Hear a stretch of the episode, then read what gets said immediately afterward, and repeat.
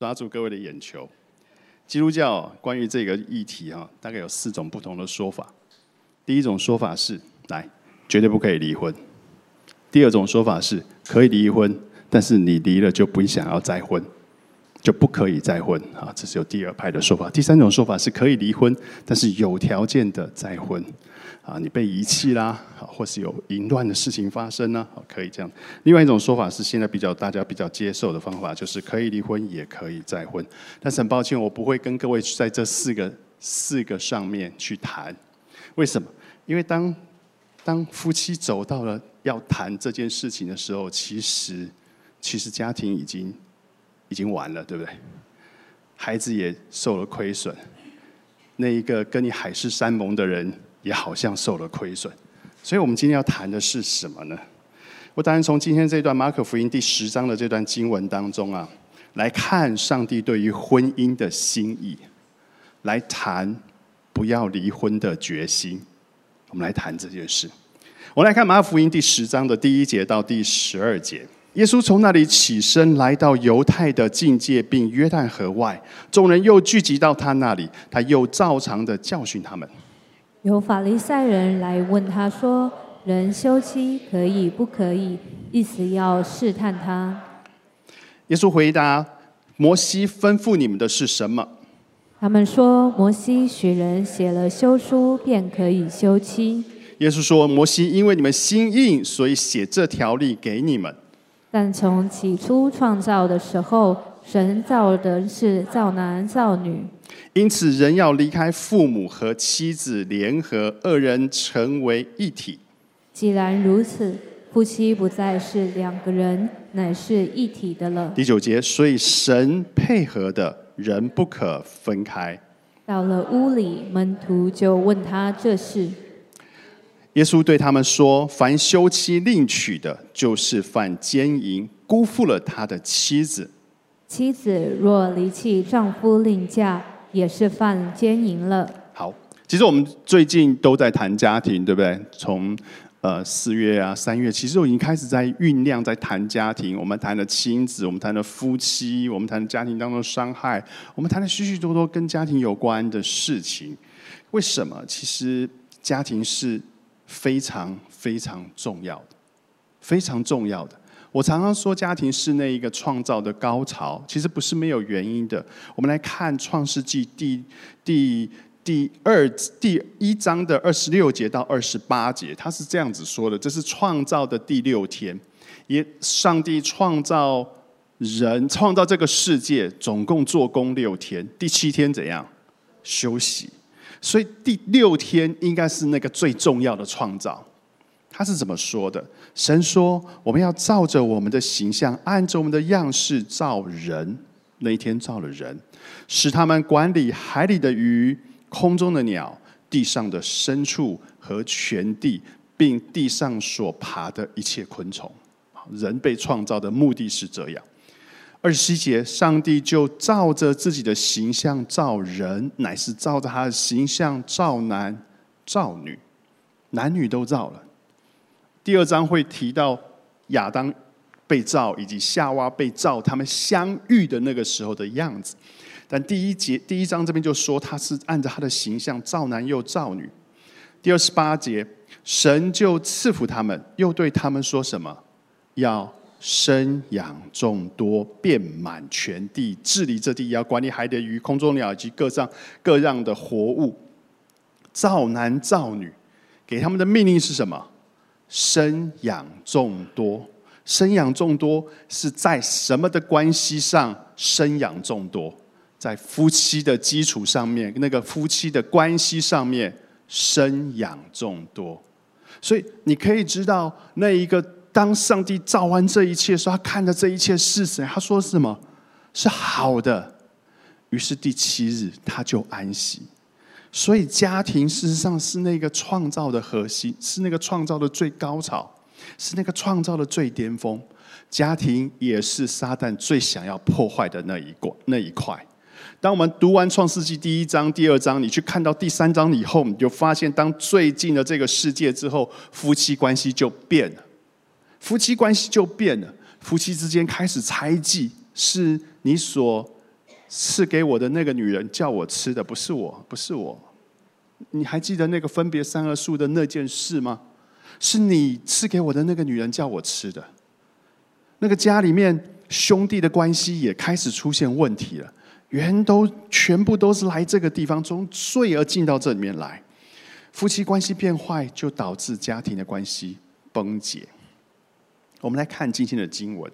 今天的经文第一节经就是说，耶稣从那里起身，来到犹太的境界，并约旦河外，众人又聚集到他那里，他又照常的教训他们。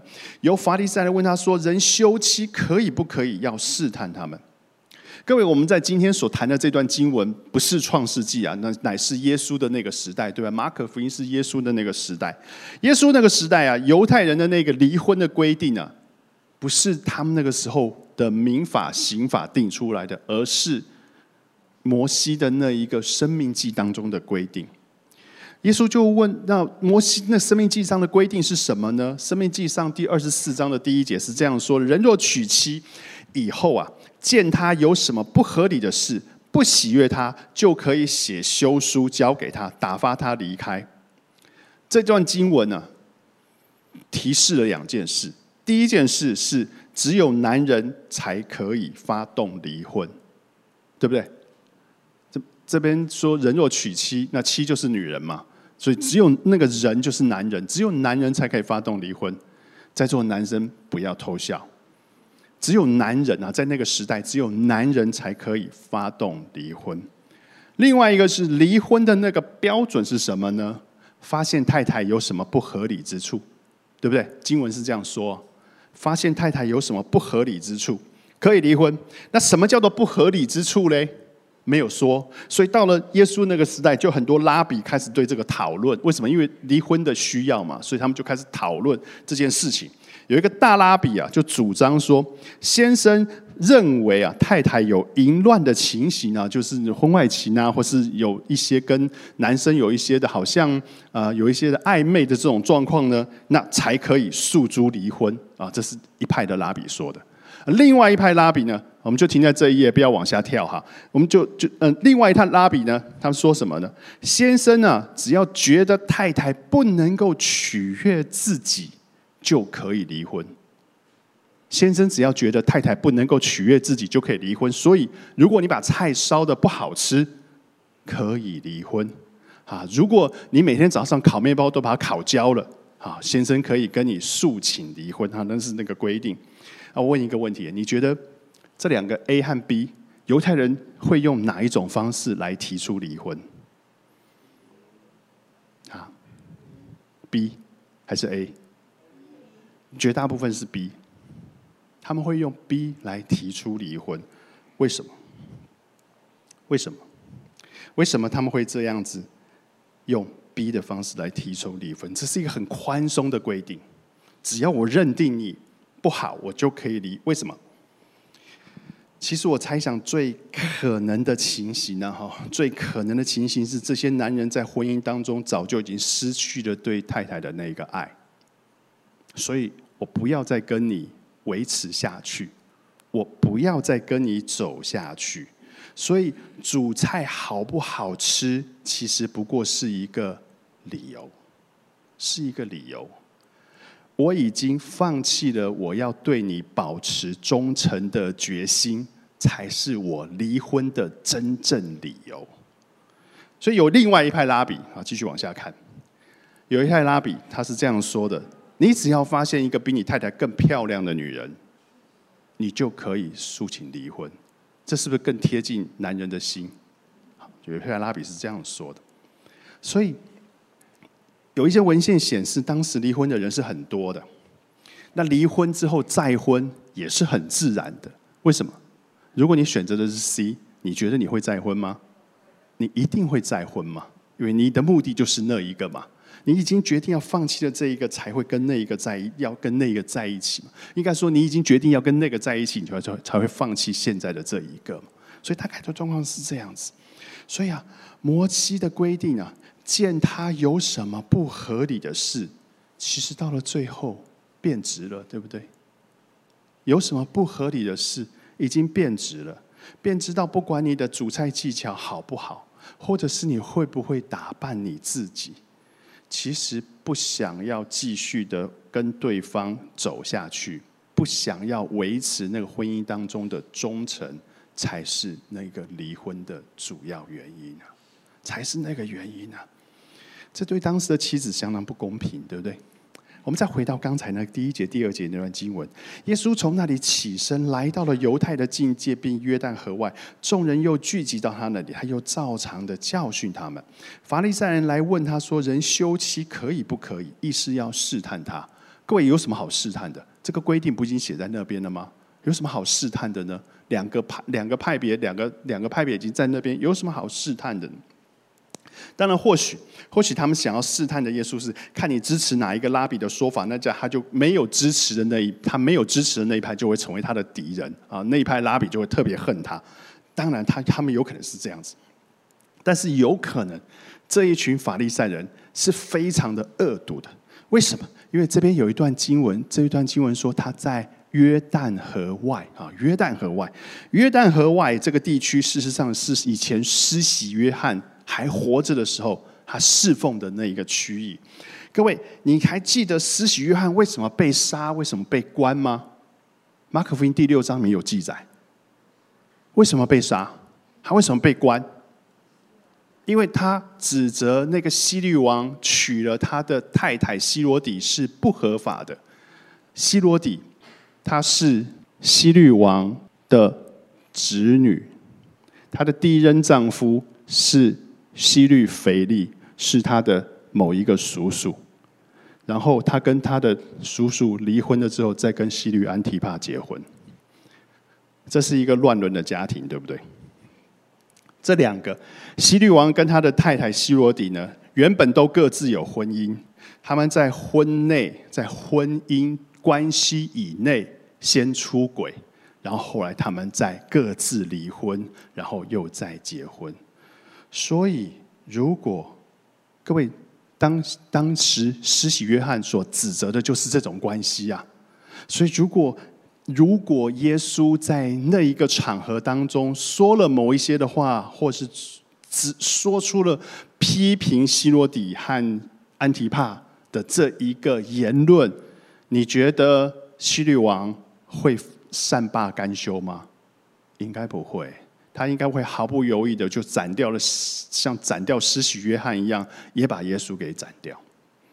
所以，其实你从这个关系当中，你可以看得出来，其实那个那个时候的社会并没有比现在保守太多。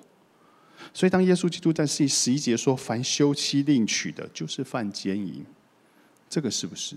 这是啊，他辜负了他的妻子啊，辜负了他的糟糠妻啊，不就是这样子吗？当妻子若离弃了先生另嫁，也是犯奸淫。这个是不是？这也是那个样子。接着，耶稣就讲出了他的看法。第六节，但从起初创造的时候，神造人是造男造女，因此人要离开父母与妻子联合，二人成为一体。既然如此，夫妻就不再是两个人，乃是一体的了。神配合的。人不可分开，而我们常常在证婚当中，常常会提到这段经文，对不对？啊，这段经文。但是当新婚的时候讲这段经文，大家觉得还不错。但是当你结婚这个十年、五年，开始有摩擦，开始有孩子，开始有一些柴米油油盐酱醋茶的事情，让你觉得烦恼的时候，你会觉得你的重点会画在神所配合的人不可分开上，是不是？你会把重点画在那个上面，好像不离婚是神对我们的一个限制。我们夫妻不可分开，是维持一个一个忠诚，我不出轨的忠诚，维持一个同床异梦的忠诚，维持一个各过各的生活的忠诚。这样子的夫妻生活，我们在一起，我们没有分开。可是我们之间，你知道某一些东西不是那么的贴近，不是那么的合。这是上帝要我们维持的那个不可分开的婚姻吗？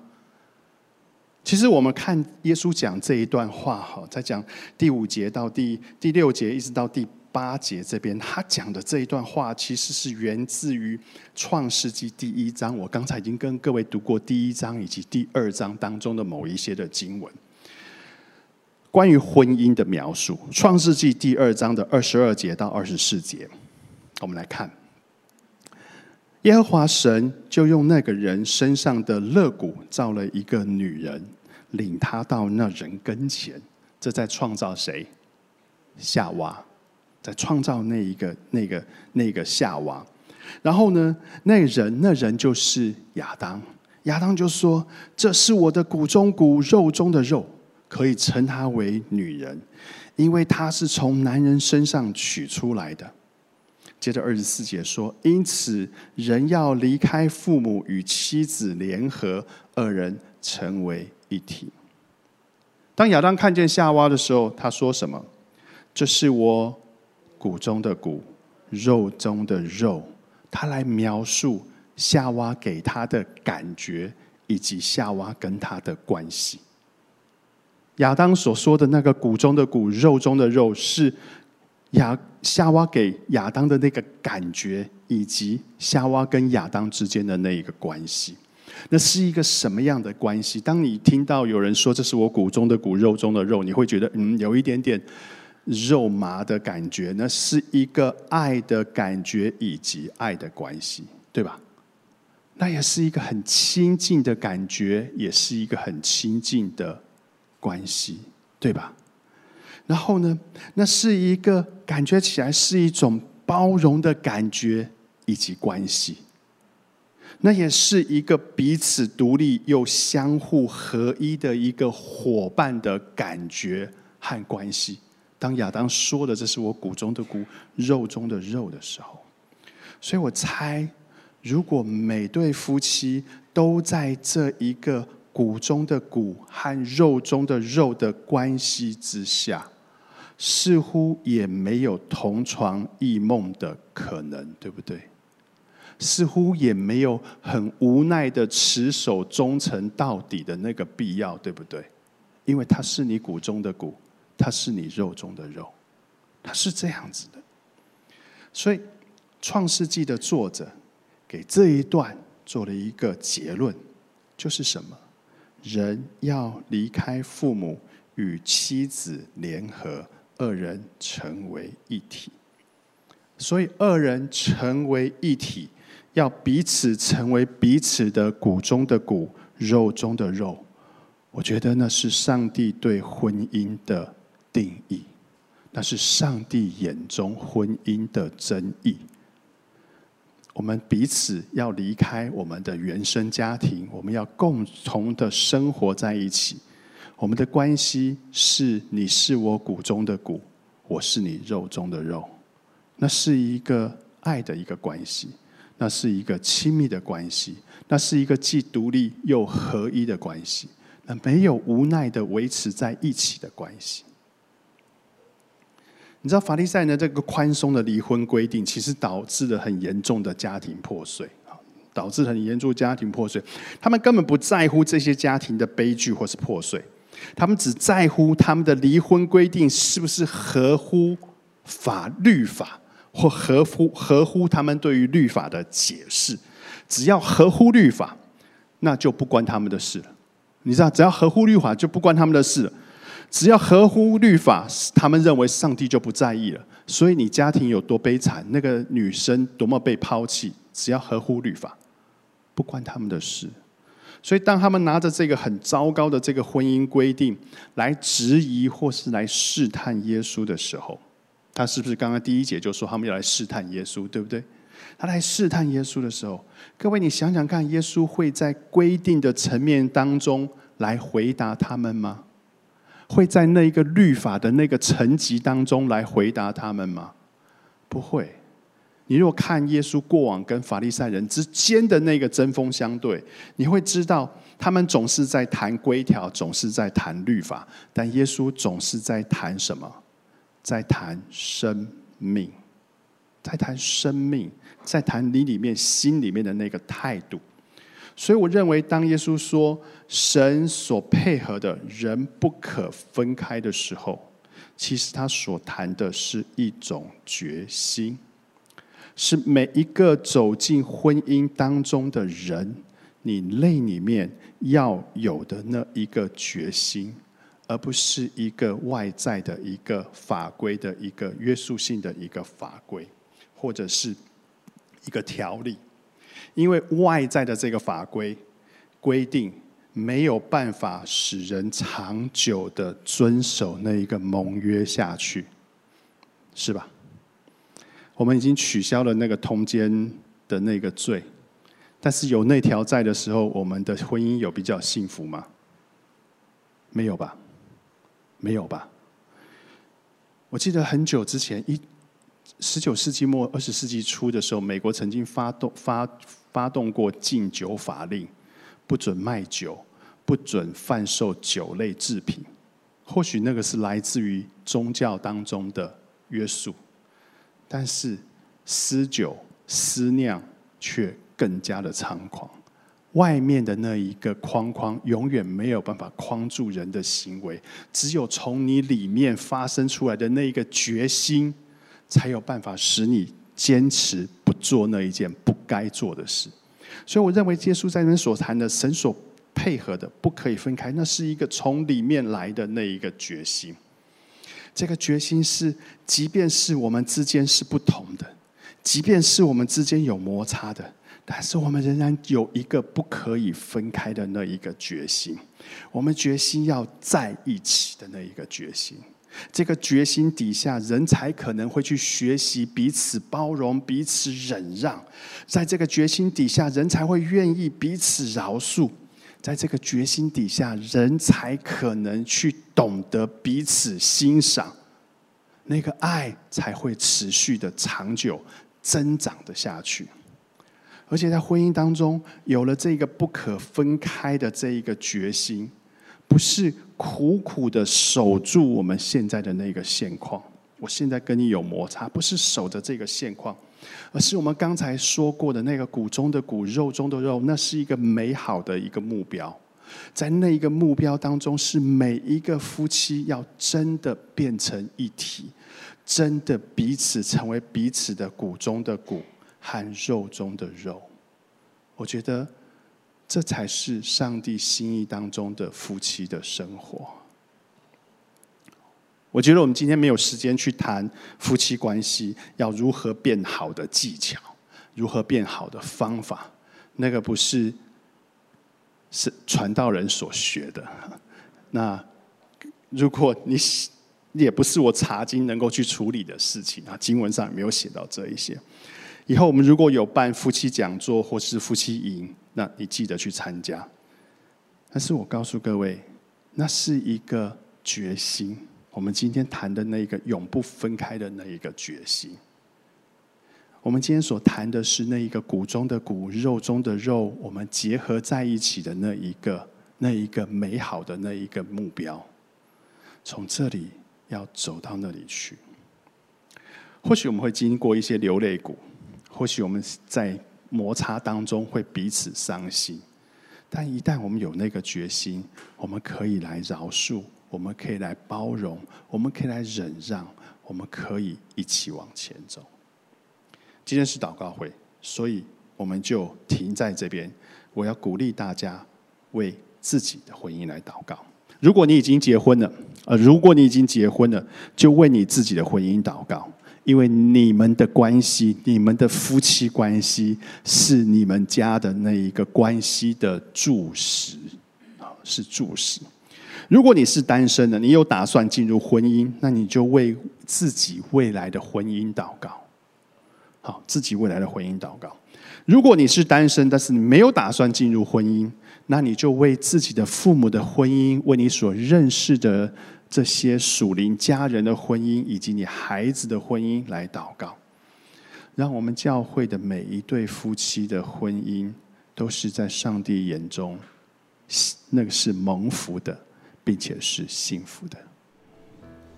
前天富足，我们从家庭而来，主，我们也要这样进入家庭。主，你在我们生命当中所赏赐给我们的另外一半。他从一开始就是你说赏赐给我们的那骨中的骨跟肉中的肉。主，你说使我们两个必须要走在一起。主，就求你使我们始终的维持那个从你而来的爱，从你而来的忍耐，从你而来的那个包容，以及从你而来的欣赏，来面对我们的另外一半。神求你使我们不是无奈的维持这一个关系，而是在这个关系当中，我们彼此能够成长；在这个关系当中，我们能够学习彼此合一；在这个关系当中，我们能够学习让我们成为对方的祝福。主姐，求你保守这个关系在你的里面永不分开。所以求你祝福我们当中还没有结婚的这些弟兄姐妹，主求你为他预备的伴侣就是这样子的伴侣，永不分开，而能够成为他生命当中祝福的那个伴侣。主在我们当中，或许有些人将不会进入婚姻，但主你依旧祝福他的生命，因为他的生命也能够成为别人的祝福。主求你保守看顾，将是祷告，奉主耶稣基督名求。Amen.